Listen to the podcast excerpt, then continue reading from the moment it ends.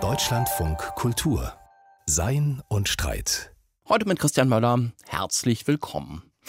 Freitagabend 18.45 Uhr. Da musste man an der Bushaltestelle sein, wenn man noch raus wollte aus dem Dorf zu Freunden oder in die Disco. Danach ging nichts mehr.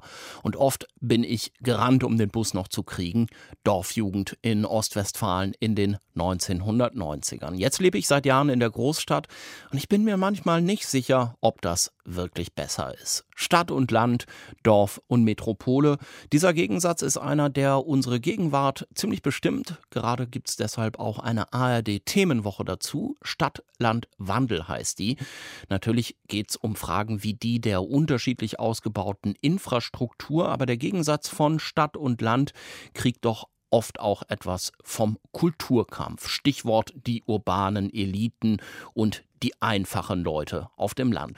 Ob an solchen Klischees überhaupt etwas dran ist, was den Gegensatz von Stadt und Land ausmacht und ob er wirklich so unüberbrückbar ist, wie man das manchmal denkt, darüber kann ich sprechen mit zwei Menschen, die aus unterschiedlicher Perspektive dazu was zu sagen haben. Da ist zum einen Hilal Seskin, Philosophin, Journalistin, Buchautorin, Tierrechtsaktivistin. Sie ist von der Stadt aufs Land gezogen, lebt auf dem Dorf in der Nähe von Lüneburg und betreibt dort einen Gnadenhof für für Schafe. Und dann sind wir verbunden mit Clemens Zimmermann, Professor an der Uni Saarbrücken. Er ist Sozialhistoriker und hat sich in seiner Forschung schwerpunktmäßig mit dem Thema Stadt und Land beschäftigt. Frau Seskin, ich habe es gerade schon gesagt, Sie sind vor einigen Jahren aus der Großstadt rauf aufs Land gezogen. Sind Ihre Erwartungen ans Landleben enttäuscht oder erfüllt worden? Also das, was ich mir erhofft hatte, nämlich mehr Umgang mit Grün, sage ich mal, mit Natur, äh, großer Begriff, aber jedenfalls mit nicht menschengemachter Umgebung, das hat sich erfüllt. Es hat sich auch gewissermaßen übererfüllt, weil ich sehr gefordert wurde und werde von der Umgebung, also speziell von den Tieren, mit denen ich jetzt hier lebe. Und was mich dann sehr überrascht hat, war so ein zweiter Aspekt. Also man zieht ja nicht nur aus Land wegen der Umwelt, sondern auch wegen vermeintliche Einsamkeit oder Abgeschiedenheit, also das Dorfleben, wie sich das hier abspielt, das hat mich sehr überrascht. Und ähm, das ist vielfältiger und auch manchmal fordernder, als ich mir das vorgestellt hatte. Herr Zimmermann, Sie beschäftigen sich in Ihrer Forschung mit der Sozial- und Kulturgeschichte des ländlichen Raums, außerdem mit der Geschichte von Metropolen. Sie selbst kommen weder aus der Großstadt noch vom Dorf, sondern aus einer Kleinstadt. Die wird ja bei dieser Polarisierung oft übersehen. Wie hat das Ihren Blick auf das Thema geprägt? Naja, groß geworden bin ich in einem südbadischen Dorf und dann kam ich eben in die Schulstadt und ja, die könnte man als Kleinstadt äh, bezeichnen. Und äh, Kleinstädte sollte man eben auch berücksichtigen, wenn man über Stadt und Land spricht, äh, denn Kleinstädte vermitteln ja zwischen diesen beiden Sphären. Inwiefern tun Sie das? Ja, also erstens mal zum Beispiel, dass die Kleinstadt der Einkaufsort ist für die ländliche Bevölkerung, jedenfalls für die etwas spezialisierteren Produkte. Dann die Funktion der äh, Kleinstadt auch als Schulort. Da kommen ja nun auch teilweise die Kinder vom Land dann in die weiterführenden Schulen dann aber auch äh, bestimmte Veranstaltungen, die eben nicht in jedem Dorf geboten werden können. Und hier übernimmt die Kleinstadt, denke ich, doch auch eine wichtige Funktion. In letzter Zeit wird aber doch eher der Gegensatz von Stadt und Land wieder sehr stark gemacht und meistens verbindet man dann damit eben eher so die Großstadt und das Dorf. Es geht dabei manchmal ganz nüchtern um Fragen unterschiedlicher Infrastruktur, aber immer häufiger, das ist zumindest so mein Eindruck, wird in letzter Zeit dieser Unterschied doch auch kulturell überformt. Da die abgehobenen urbanen Eliten, die nichts von den Sorgen und Nöten der einfachen Landbewohner ver stünden, äh, den sogenannten Abgehängten, wie die dann manchmal auch genannt werden. Das ist natürlich sehr stark vereinfacht, aber Frau Seskin, was stimmt Ihrer Einschätzung nach davon oder ist das alles Quatsch? Ja, die Dörfer sind ja heute oder viele Dörfer sind ja auch jetzt nicht unberührt von äh, Migration sowohl vom Ausland als auch von den Städten. Es gibt dann eben in den Dörfern dann eben auch viele Zugezogene. Umgekehrt sind auch viele, deren Familie Generationen im Dorf war, dann eben weggezogen. Also das ist ja jetzt nicht alles konserviert. Also man kann sich das, darf sich das nicht so vorstellen, dass ein Dorf immer nur konserviert ist und in der Stadt dann ständig nur die Leute dahin fliehen sozusagen. Deswegen ist das äh, schon ein bisschen schwierig. Ich denke, es bietet sich halt so als Projektionsfläche an. Also ich glaube, Stadt und Land sind so hm, sehr geeignet, um so Idealisierung vorzunehmen, dass es in der Stadt eben sehr divers zugeht oder sehr anonym, wenn man es negativ fassen will. Und halt in Dorf assoziiert man eben Enge und, und, und Gleichförmigkeit. Aber das sind wirklich so extreme Pole, die dann mehr Projektionen sind. Ich glaube, wenn man dann wirklich in so ein bestimmtes Dorf oder in einen bestimmten Stadtteil geht, wird man das dann gar nicht wirklich finden. Das machen wir, glaube ich, mehr so, um uns abzugrenzen, auch zur Selbstdefinition einer Lebensweise oder auch um die Sehnsüchte zu kanalisieren. Ja, es ist leicht, sich aufs Land zu sehen oder es ist auch leicht, sich in die Stadt zu sehen. Ja, aber dort zu leben ist dann eben auch wieder was anderes und es gibt da keine Automatismen. Also ich denke, man kann auf dem Dorf das finden, was man sucht. Also man kann natürlich viel mehr Spaziergänge finden, man kann den großen Garten da finden, ja. Man kann auch das Zusammenleben mit den Nachbarn dort finden, aber man kann auch in der Stadt Verschiedenes verwirklichen. Also mir würde es wirklich schwerfallen, da zu sagen, doch, das trifft zu. Herr Zimmermann, in der Forschung zum Thema, so habe ich jetzt gelesen, scheint man diesen klaren Gegensatz Großstadt und Dorf oder Stadt und Land so ein bisschen ad acta gelegt zu haben und an die Stelle getreten ist das Stadt-Land-Kontinuum, so wird das dann genannt. Wie stellt sich mhm. das denn genau dar? Gut, das sind die beiden Extreme. Also, dass man einerseits sagt, äh, Stadt und Land sind Gegensätze oder Stadt und Dorf sind äh, Gegensätze und das andere wäre das Stadt-Land-Kontinuum, also so die These, dass alles in so einem fließenden Übergang sich vollzieht.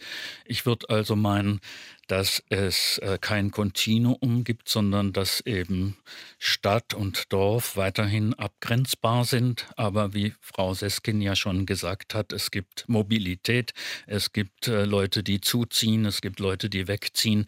Das heißt also, dieses Phänomen ist real, doch viel diverser und flexibler, als man sich äh, das so bildhaft vorstellt. Welche Rolle spielt dabei wieder die Kleinstadt? Denn die liegt da ja doch so ein bisschen in der Mitte.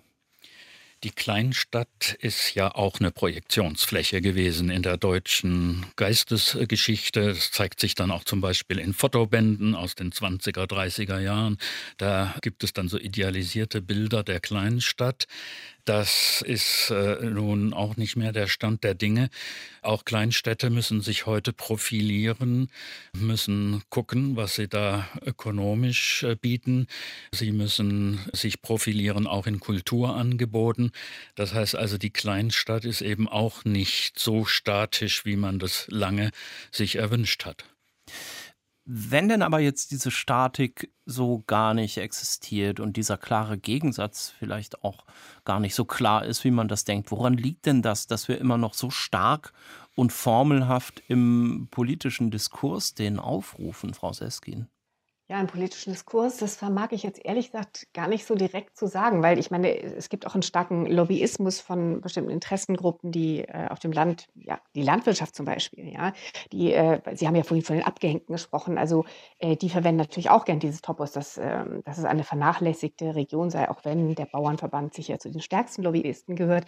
Aber so gesellschaftlich oder sagen wir mal kulturgeschichtlich finde ich das gar nicht so ähm, unplausibel, dass man eben so Sehnsüchte, dass man so Pole so, so reinformt. Also mit der pastoralen Dichtung, das ist irgendwie schon ganz alt, ja, gibt es beide Pole, dass man sich aus der Stadt eben aufs Land imaginiert und dass man aber auch das Land manchmal fliehen muss, um irgendeine Weite oder einen weiteren Horizont zu suchen. Ich, ich denke, das sind einfach zwei Pole menschlichen Existierens in, in zwei verschiedenen Hinsichten. Einmal in Bezug eben auf das Soziale, viele Menschen, die einem nicht unbedingt vertraut sind, zu suchen, den Austausch mit ihnen zu suchen.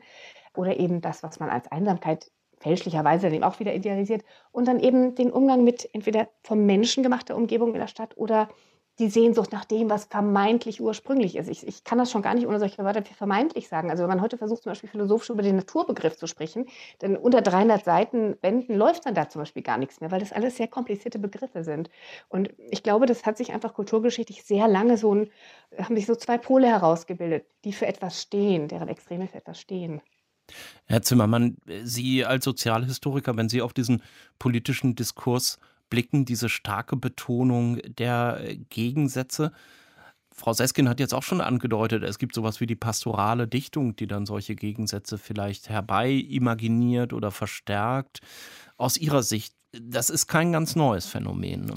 Das ist sicher kein neues Phänomen. Es ist also so, dass in der politischen Landschaft des 19. Jahrhunderts äh, eben auch von bestimmten Parteien, bestimmten Gruppen dieser Stadt-Land-Gegensatz eben betont wird und dann in die eigene Propaganda das übernommen wird. Also das hat auch politisch schon eine ältere Geschichte. Und was interessant daran ist, dass dann reale Probleme, also warum Leute dann auch aufs Land ziehen, weil sie eben dann einen Garten haben wollen, weil man erschwinglich ein Haus äh, eben braucht, dass man vielleicht auch den überhöhten Mieten entfliehen will, das ist also in diesem Diskurs halt dann nicht enthalten. Also man will eigentlich Geld sparen und sagt aber, ich suche die, suche die Einsamkeit. Hm. Oder wie ist das gedacht? Also mir fällt auf, dass in diesem Diskurs über Landleben reale äh, Motive äh, wenig vorkommen. Natürlich, es ist für viele Menschen gerade heute ist das ein Bedürfnis eben zu entschleunigen und da erhofft man sich eben dann in ländlicher Umgebung eine Umwelt, wo das dann eben möglich ist. Insofern ist es eben auch eine Flucht vor vermehrten Anforderungen an Mobilität äh, der Arbeitsgesellschaft. Also das, äh, denke ich, steckt real eben auch dahinter. Frau Seskin, haben Sie sich auf dem Land entschleunigt oder würden Sie eher sagen, das hat mhm. nicht so ganz geklappt? Ja, doch, ich würde schon sagen, dass es geklappt hat, obwohl, wenn man jetzt hierher kommt, man würde halt sehen, dass ich auch den ganzen Tag online bin, genauso wie all meine Kolleginnen und Freundinnen in der Stadt. Also insofern, ähm, ich weiß gar nicht, ob mein subjektives Gefühl da ob das wirklich validierbar ist. Ähm, es ist, glaube ich, so, dass dieser politische Diskurs die jeweilige Charakterisierung des Dorfes als tolle Gemeinschaft oder eben die Stadt als diverse, brausende, pulsierende Metropole, das sind ja jeweils auch politisch sehr dienliche Beschreibungen, die aber ja gar nicht stimmen müssen. Also, ich weiß nicht, ob wir darauf vielleicht noch zu sprechen kommen, aber zum Beispiel habe ich nicht den Eindruck, dass eine Stadt automatisch unheimlich äh, divers und pulsierend ist jetzt wirklich für alle. Die, da gibt es ja auch ganz viel Ausgrenzung zum Beispiel. Ja? Das fällt aber natürlich weg, wenn man eben das politisch so als bestimmte Klischeebilder heranzieht. Und man kann es in beide Richtungen eben auch instrumentalisieren, indem man entweder das eigene positiv hervorhebt oder das andere eben geißelt als das Schlechte. Vielleicht ist das auch noch ein Grund, warum diese Klischees so, sich so lange halten. Frau Seiskin, Sie haben eben die Natur schon angesprochen, die viele sich erhoffen, möglichst unverfälscht, wenn sie aufs Land ziehen und dann feststellen, naja, aber die Viehzucht ist auch nicht so, wie ich das aus meinem Bilderbuch vielleicht kenne oder aus irgendwelchen Heimatfilmen, sondern es ist eine hochtechnisierte Angelegenheit. Nur ein Beispiel. Gibt es ja. noch Natur auf dem Land? Mhm.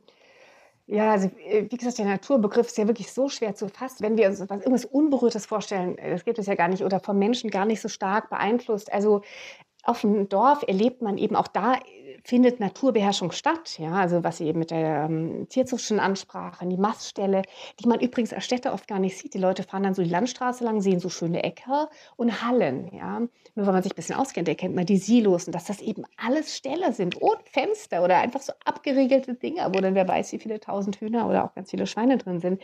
Also Naturbeherrschung findet da statt, wo es überhaupt noch Grund und Boden gibt, äh, wo was anderes drauf wächst als Asphalt. Und das ist dann eben auch hier draußen. Ja? Ich sage nicht, dass das zwangsläufig so ist, aber naja, der andere Teil ist natürlich, wenn man rauszieht, merkt man auch, Natur ist ja auch gar nicht immer so toll. Ich wohne zum Beispiel wirklich am Waldrand und das war auch ein Grund, warum ich hier rausgezogen bin. Ich wollte grün. Da muss ich sagen, da musste ich mich auch einer Idealisierung äh, selber überführen, weil Oh meine Güte, wenn man so nah dran wohnt, dann sieht man so viel Leben und Sterben. Ja, also Natur funktioniert ja nicht immer nach menschlichen Vorstellungen. Das ist nicht alles schön. Da kann man so reingehen und sagen, oh, harmonisch, das duftet gut. Das ist aber gar nicht harmonisch. Also selbst das, selbst da, wo Natur ist, ist es ja eigentlich nicht nur positiv, wie man es auf den ersten Blick so als Entspannungskulisse äh, wahrnehmen möchte. Dieser Gegensatz von Stadt und Land, der findet sich auch in der Philosophiegeschichte anschaulich wieder, und zwar mit zwei Modellen. Das eine ist das antike Griechenland, da ist die Philosophie überhaupt entstanden, und zwar in der Stadt auf dem Marktplatz. Da hat Sokrates angeblich den Menschen provozierende Fragen gestellt, und das Gegenmodell besteht in der ländlichen Abgeschiedenheit. Die Holzhütte von Martin Heidegger in Tottnauberg im Schwarzwald ist da das Paradebeispiel. Frau Seskin, Sie sind ja Philosophin, bei Ihnen geht es ums Denken, bei Ihnen ist es aber keine Hütte, sondern ein Bauernhof in der Lüneburger Heide. Braucht das Denken solche Rückzugsorte? Hm. Also wenn man sich Biografien von Schriftstellerinnen oder auch PhilosophInnen äh, anschaut, die einen leben so und die anderen leben anders. Und ich glaube, da gibt es überhaupt keine Automatismen. Also wenn man zum Beispiel in eine, in eine kleine Holzhütte zieht, ja, und dann wird man dort aber von seinen ganzen Jüngern besucht und die hören einem genauso andächtig zu wie vorher in der Stadt und man spricht mit und zu denen genau wie sonst, dann hat sich ja auch nicht viel geändert. Andererseits kann man auch in der Stadt sich zurückziehen und in den meisten Leben äh, findet ja beides statt. Ja, man sucht mal mehr andere Menschen auf, den Austausch, die Diskussion, die Debatte und dann zieht man sich zurück oder man nimmt ein Buch in die Hütte und dann hat man ja aber auch wieder ein bisschen fiktives, aber doch auch ein Gespräch mit einem anderen. Also ich glaube auch hier, das kann man so einfach nicht sagen. Herr Zimmermann, dieser Gegensatz, äh, den ich da gerade in Bezug auf äh, die Philosophie skizziert habe, das ist eine Stilisierung, klar. Hätte man das im Mittelalter auch schon so gesagt? Also ist dieses Denken neu oder wäre das für den Menschen im Mittelalter schon möglich gewesen zu sagen, ich muss die Stadt verlassen, hier komme ich nicht zur Ruhe? Gut, also wir wissen das ja also aus Italien, aus Oberitalien. Äh, man ging im Sommer dann eben aufs Land und kehrte im Winter zurück. Oder auch in Wien ging man im, sagen wir mal, 19. Jahrhundert aufs Land, um dort mit Freunden und Familie zusammen zu sein. Im Winter aber wollte man wieder die Oper besuchen. Also insofern ist es äh, schon historisch zurückreichend. Aber Ihre Frage betrifft ja auch das Mittelalter. Also im Mittelalter Mittelalter gibt es natürlich schon klare Unterschiede zwischen Stadt und Land. Man sagte ja auch, Stadtluft macht frei. Also da drückt sich das aus.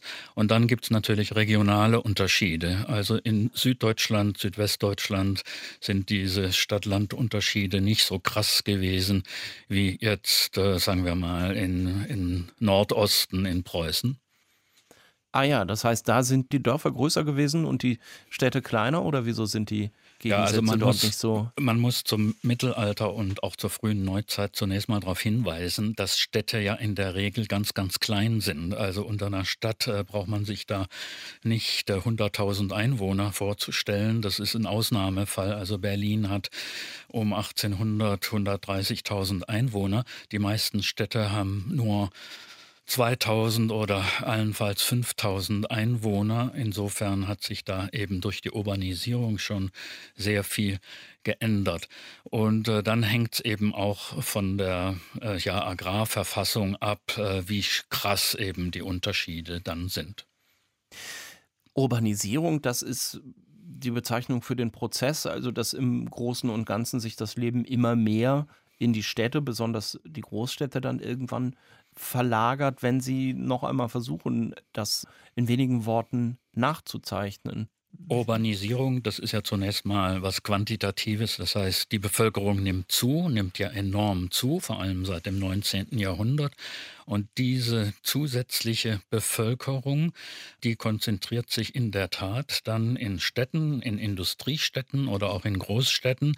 Und da gibt es dann eben auch die Wanderung vom Land in die Stadt, also zum Beispiel aus den preußischen äh, Landgebieten ziehen dann viele ins Ruhrgebiet, weil sie sich da doch bessere Chancen und Verdienst erhoffen.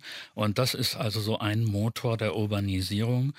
Es ist im 19. Jahrhundert die Industrie aber es ist eben auch die Hoffnung auf ein besseres Leben. Also sagen wir mal, eine junge Frau, die geht dann beispielsweise nach Mannheim. Da haben wir sehr schöne Quellen dazu, weil sie dann letztlich doch ein freieres Leben, vielleicht auch äh, die Möglichkeit erhofft, dort einen adäquaten Heiratspartner zu finden und auch der elterlichen Kontrolle zu entgehen. Also das Wandern in die Stadt ist eben ökonomisch bedingt, aber es ist eben auch Ausdruck einer Lebenshoffnung. Frau Seskin, zu früheren Zeiten im 19. Jahrhundert, glauben Sie, Sie hätten diese Entscheidung zu sagen, ich möchte raus aus der Großstadt, ich ziehe jetzt aufs Dorf. Hätten Sie die da schon ähnlich getroffen? Also ich will so ein bisschen darauf hinaus, muss es erst groß genug werden, bevor man dann diese Sehnsucht entwickelt? Ist beides aneinander gebunden? Ja, so vielleicht nicht die Größe allein, aber aus dem, was Herr Zimmermann eben gerade sagte, würde ich eigentlich schließen, dass es gar nicht so sehr die Anzahl der Häuser ist, die man flieht oder nicht flieht, sondern die Autoritäten, die damit einhergehen, zum Beispiel die elterlichen Autoritäten hat er angesprochen oder auch Obrigkeiten oder eine Ständeordnung oder eine Berufsvorbestimmung, der man auf die eine Weise besser entgehen kann und auf die andere Weise nicht. Und wenn eben so ein Hang zur Individualisierung dazukommt oder sich da Möglichkeiten auftun. Also man man sucht dann eigentlich nicht die Umgebung, sondern eben die Freiräume in dieser sehr festgefügten Ordnung.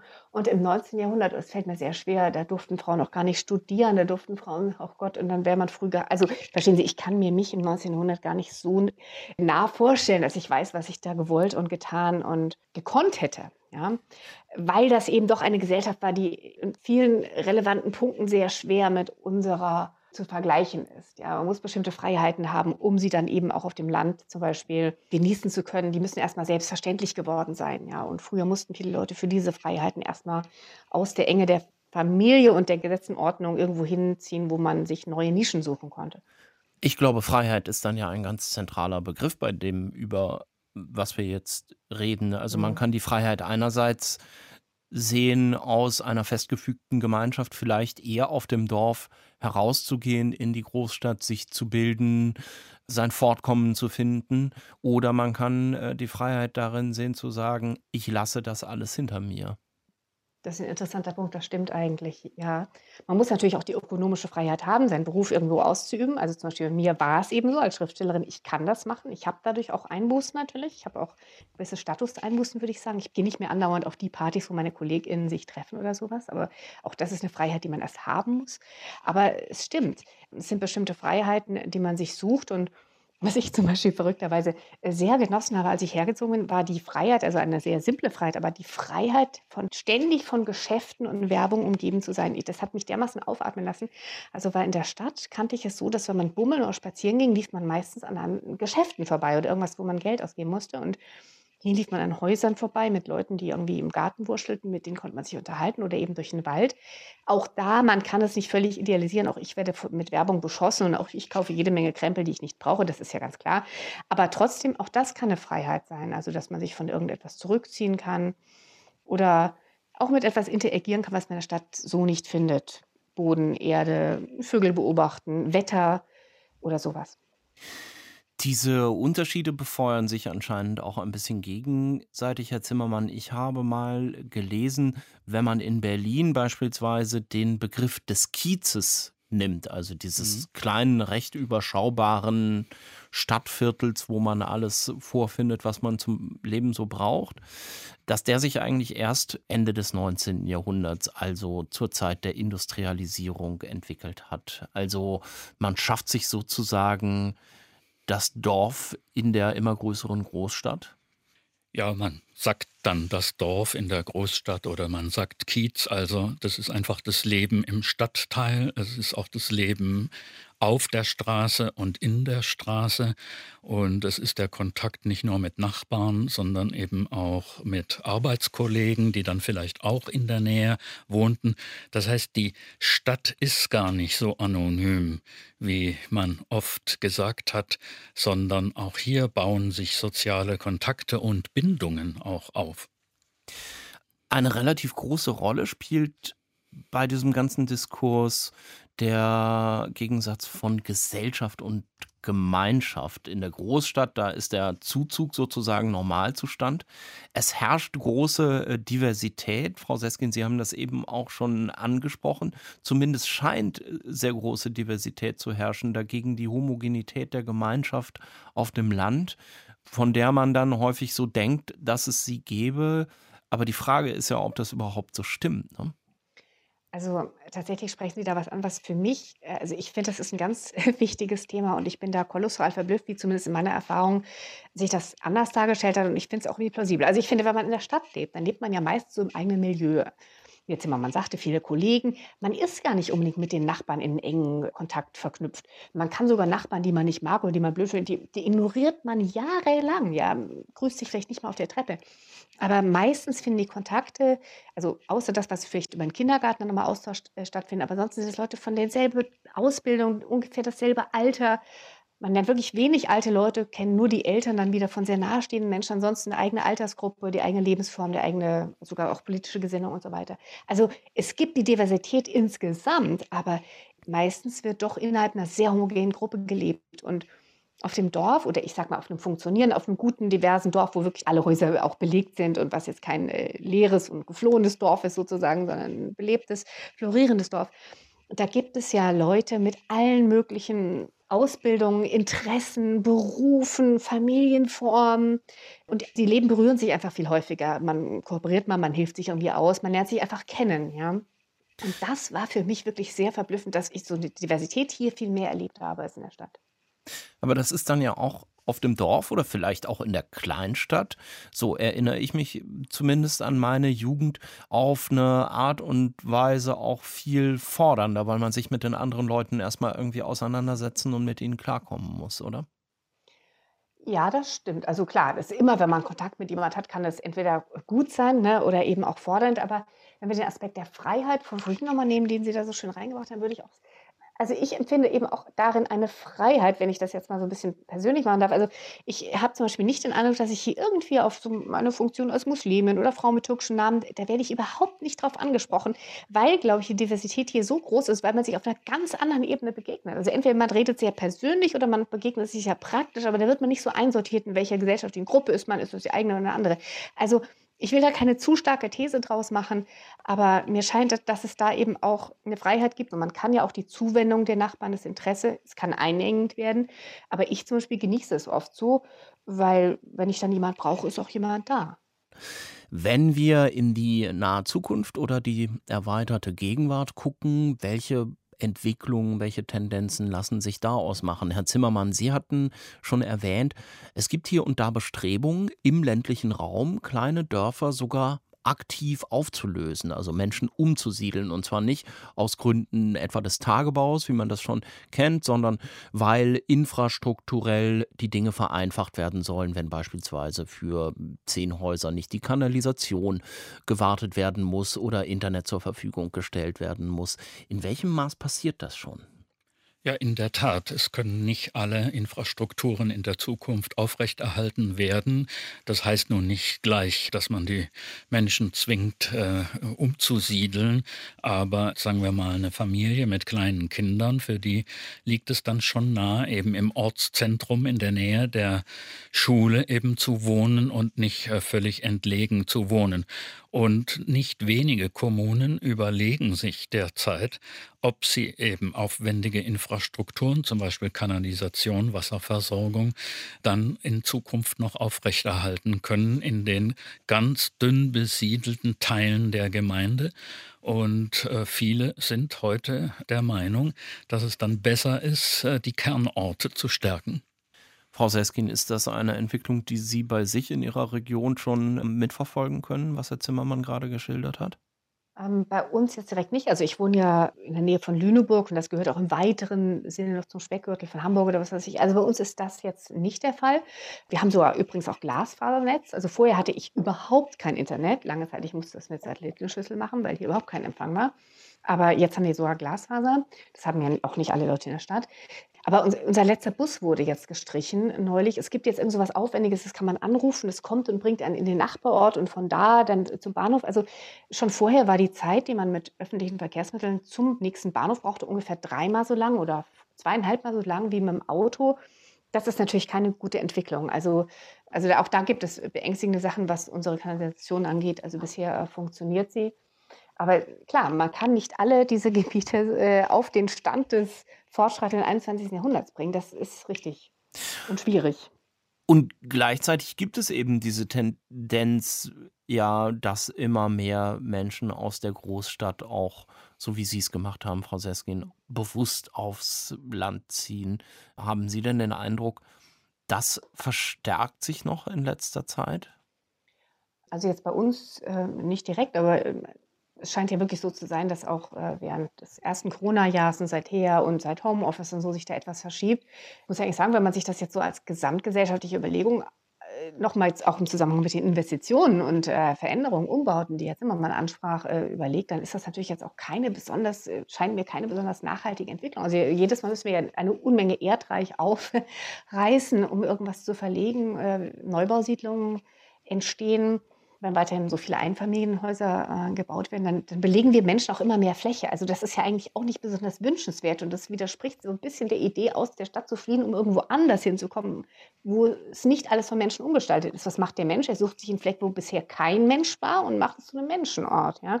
Also das ist durchaus auch eine problematische Entwicklung da ist dann die Frage, ob man das wirklich ernst nimmt, diese Begegnung mit dem draußen oder was man da eigentlich genau als, ich sage es mal ein bisschen böse, als Kulisse auch benutzt für ein bestimmtes Leben, bei dem man aber auf den städtischen Komfort zum Beispiel überhaupt nicht verzichten möchte. Dann fährt man einfach nur viel mehr hin und her.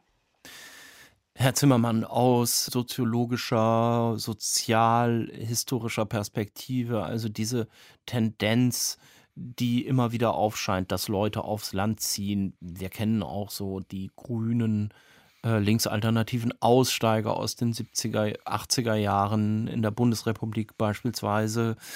Lässt sich so etwas irgendwie mit Zahlen festmachen? Ist das ein Faktor, der der großen Bewegung, der Urbanisierung, der Verstädterung irgendetwas entgegensetzen kann oder ist das marginal im Vergleich dazu? Ja, also marginal sicher nicht im kulturellen äh, Sinn, denn die Landkommunen, vielleicht 100 oder 200 oder mögen es auch 300 gewesen sein, in der Bundesrepublik der 1970er Jahre, äh, die haben natürlich gezeigt, dass man auch anders leben kann. Also qualitativ äh, ist es äh, schon bedeutend, äh, dass eben auf dem Land ein alternatives Leben dann vorgelebt wird. Insofern ist es bedeutungsvoll. Aber rein quantitativ, also sehe ich diese große Bewegung nach draußen und in Dörfer, die sehe ich gar nicht im Moment.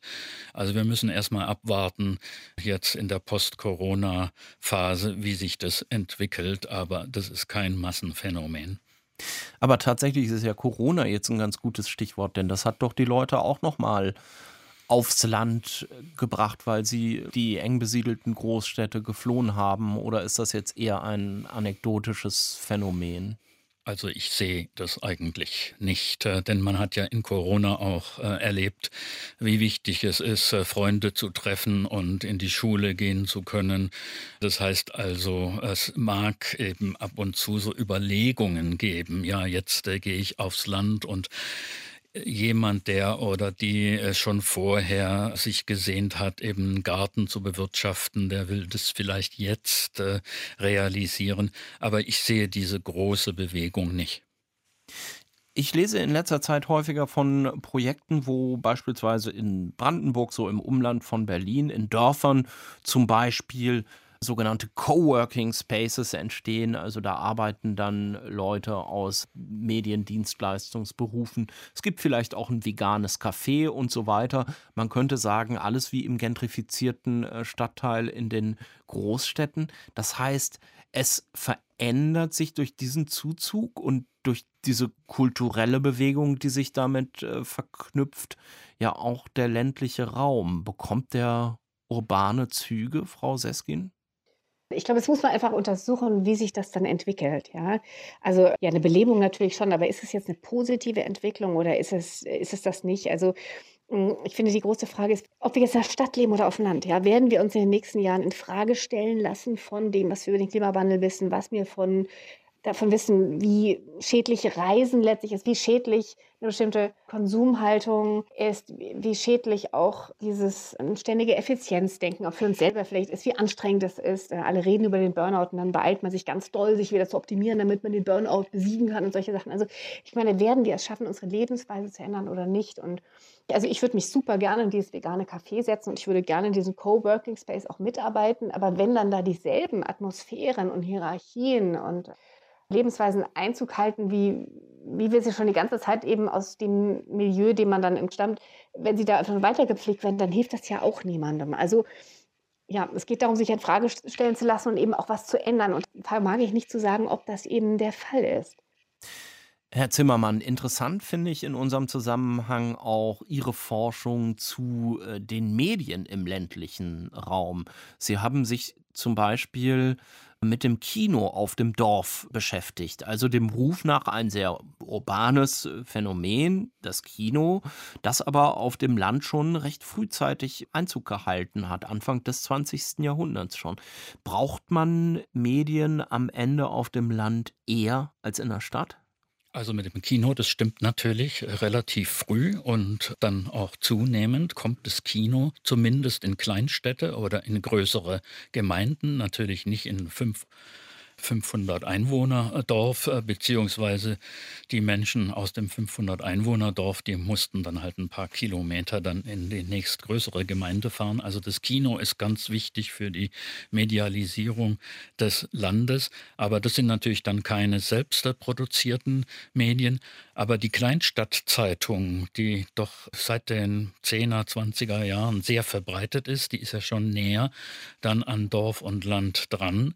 Und dann erleben wir ja nach dem Zweiten Weltkrieg nicht nur die Wichtigkeit des Radios und da ist der Besitz von Radioapparaten nach 1945 sicherlich gleich äh, wie in der Stadt und insbesondere in der Fernsehgeschichte ist also ganz äh, fantastisch, dass es also mehr Fernseher gegeben hat in den 50er, 60er Jahren auf dem Land als in der Stadt. Ja, vielleicht, weil auch die Menschen es brauchten, weil sie sich dann eben auch zusammen die Sendungen angeschaut haben. Es gibt ein wunderbares Buch, Der Fernsehgast. Also da kommt ein Jugendlicher eben dann so reihum zu den Nachbarn und guckt dann Fernsehen. Also Fernsehen ist für die Dorfgeschichte ein ganz wichtiges Medium.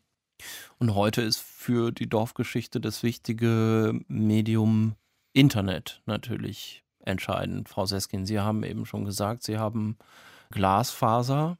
Herr Zimmermann, wie würden Sie das einschätzen? Also wenn wir tatsächlich äh, das Land auch äh, wirtschaftlich am Laufen halten wollen. Und es gibt ja kaum noch Agrarwirtschaft, sondern es gibt viele kleine produzierende Betriebe auf dem Land, Handwerksbetriebe, Dienstleistungsbetriebe. Und die brauchen also schon ein funktionierendes und schnelles Internet. Sonst funktioniert äh, dieses Gewerbe auf dem Land nicht mehr. Aber natürlich auch für Jugendliche ist das äh, ganz besonders wichtig. Also die derzeitige äh, Prioritätensetzung auf Glasfaser finde ich dann für das Leben dort schon wichtig, wenn man also überhaupt verhindern will, dass dann noch mehr Leute abwandern. Frau Seskin. Also man kann das Wort Corona ja nicht mehr hören, aber ich muss es jetzt trotzdem nochmal sagen. Also das Verrückte ist, dass sich da wirklich was geändert hat, wo man auch noch nicht sagen kann, wie es weitergeht. Aber dadurch, dass wir durch die Corona-Zeit so viele Sachen, also Veranstaltungen ins Internet verlegt haben, ist natürlich auch ein bestimmter Unterschied zwischen Stadt und Land irgendwie ein bisschen äh, ins Wanken geraten, sage ich jedenfalls mal. Dadurch, dass wir jetzt von jedem Ort in Deutschland oder jedem, der Glasfaser hat, einmal die Woche, einmal um die Welt zoomen können, ja, und Veranstaltungen in New York, in Istanbul, in Tokio, was weiß ich, was alles anschauen können. Das war vorher ja nicht so. Und das ist ja eine besondere Attraktion der Stadt, dass man eben viel Austausch mit anderen Menschen haben kann, Vorträge, Konferenzen, Konzerte, was weiß ich was. Und dass man jetzt auch das mehr von, von entlegeneren Gebieten haben kann. Herr Zimmermann, jetzt haben wir im Gespräch aber schon an einer oder der anderen Stelle festgestellt, der Gegensatz scheint so ein bisschen zu verschwimmen zwischen Stadt und Land. Wir sehen ja heute auch schon zum Beispiel in so Megacities wie Los Angeles das Phänomen eines sogenannten Urban Sprawl, also eine Großstadt, die im Grunde immer weiter in die Landschaft hineinwuchert. Mhm. Von der geschichtlichen Perspektive her betrachtet, gibt es auch eine Chance, dass solche Entwicklungen nochmal wieder rückläufig werden oder ist es bisher eigentlich immer nur mehr geworden? Also bislang ist in der Tat immer mehr geworden und die Sprawl-Problematik wird ja also spätestens seit den 1960er Jahren diskutiert. Also hier sind auch kleinere Orte durchaus gefragt, eben so attraktiv zu werden, also eben mit Veranstaltungen, mit Angeboten, dass die Leute dann an diese ja, Mittelpunktorte dann ziehen und nicht immer weiter in ihr Eigenheim ziehen. Wir brauchen auch ein Überdenken dieser eigenheimfreundlichen Politik, also mit den steuerlichen Abschreibungsmöglichkeiten und so weiter. Also man kann schon etwas tun gegen das Wuchern der Stadt. Stadt und Land. Sind die Gegensätze wirklich so groß oder nähern sich die Pole einander an? Ein Gespräch dazu war das mit der Philosophin und Publizistin Hilal Seskin und dem Historiker Clemens Zimmermann von der Universität Saarbrücken. Kontingenz, Ironie und Solidarität, das ist der Titel eines der wichtigsten Bücher der politischen Philosophie vom Ende des vergangenen Jahrtausends. Geschrieben hat es der amerikanische Philosoph Richard Rorty. Hat uns dieses Buch heute noch etwas zu sagen? Ja, findet Wolfram Eilenberger, und zwar ganz konkret in Bezug auf die Regierungsbildung in Deutschland. Was genau, das erklärt er jetzt im philosophischen Wochenkommentar. Zu den weniger thematisierten Eigenheiten der anstehenden Ampelkoalition zählt die Tatsache, dass zwei ihrer drei Leitgestalten Philosophie studierten. Namentlich Robert Habeck von Bündnis 90 Die Grünen sowie Christian Lindner von der Freien Demokratischen Partei. Generationell durch exakt eine Dekade getrennt, Habeck ist Jahrgang 1969, Lindner 1979, fiel deren Studienzeit in den Übergang zwischen einer noch distinkt links aktivistisch geprägten Universitätsintellektualität der 80er sowie einem eher privat orientierten, ideologiefernen Pragmatismus der 1990er und 2000er Jahre. Philosophiegeschichtlich beispielhaft verkörpert wurde diese Übergangsphase durch das 1989 erschienene Werk Kontingenz Ironie und Solidarität des amerikanischen Sozialdemokraten und Pragmatisten Richard Rorty. In diesem nimmt Rorty Abschied von der Idee, es könnte oder sollte eine endgültige Antwort auf die Frage geben, wie sich das Streben nach privater Vervollkommnung mit dem nach Gerechtigkeit und Solidarität widerspruchsfrei verbinden ließe. Die modernen Forderungen nach Selbsterschaffung auf der einen und Solidarität auf der anderen seien, so Rorty, vielmehr als gleichwertig und miteinander unvereinbar anzuerkennen. Der politische Riss zwischen Freiheit und Gleichheit sei mithin durch kein noch so ausgeklügeltes Theoriechen zu kitten. Was der aufgeklärten Pragmatistin des nahenden 21. Jahrhunderts bleibe, so Rorty, sei damit eine Haltung, die sich unter die Schlagworte Kontingenz, Ironie und Solidarität fassen ließe. Das Prinzip Kontingenz steht dabei für den tiefliberalen Verzicht auf jedwede Idee eines versteckten Piloten in der Geschichte oder gar eines marxistischen Kladderadatschs, der das Weltgeschehen notwendig auf ein Ziel hinleite.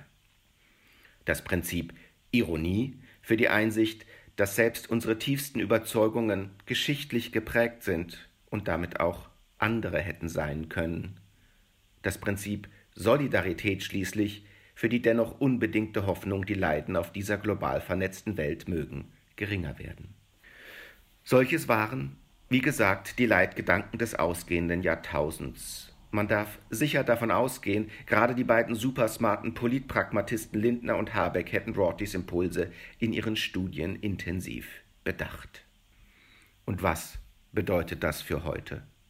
Nun, an der Kontingenz und also tiefen Zufallsoffenheit allen Werdens Corona sei es geklagt, hat sich seither nichts geändert. Auch nicht an der politischen Vernunfthoffnung, die Demütigung von Menschen durch Menschen möge dereinst ein Ende finden. Mit der Ironie im weitesten Sinne freilich steht es anders. Ihr Appeal hat deutlich gelitten in Diskurs wie Haltung.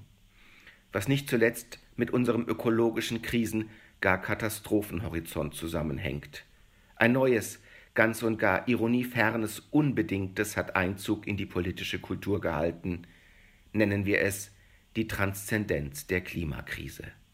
Anstatt als nur eine Problemlage unter anderen wird sie immer entschiedener als Hintergrund aller politischen Problemlagen adressiert, gleichsam als einendes Zelt künftigen Gestaltens. Ein Werk der politischen Philosophie, das es unternehme, Rortys sozialliberale Impulse aus dem großen Wendejahr 1989 in die Jetztzeit zu übertragen, hätte deshalb heute den Titel Kontingenz, Ökologie und Solidarität zu tragen. Es müsste dabei durchaus nicht als Essay oder Traktat daherkommen, sondern gern auch in Gestalt eines Koalitionsvertrages im Zeichen eines zukunftsoffenen Pragmatismus. Gewiss Ganz ohne interne Widersprüche wird auch dieses Projekt nicht ablaufen können, weder in Theorie noch Praxis. Aber es bleibt, gerade in der gegebenen Personalkonstellation, einen gemeinsamen Versuch wert. Also vorwärts. Kontingenz, Ökologie und Solidarität. Kriegen wir bald einen philosophisch geprägten Koalitionsvertrag? Das waren Gedanken dazu von Wolfram Eilenberger im philosophischen Wochenkommentar am Ende von Sein und Streit. Ich bin Christian Möller, ich bedanke mich fürs Zuhören. Machen Sie es gut. Tschüss.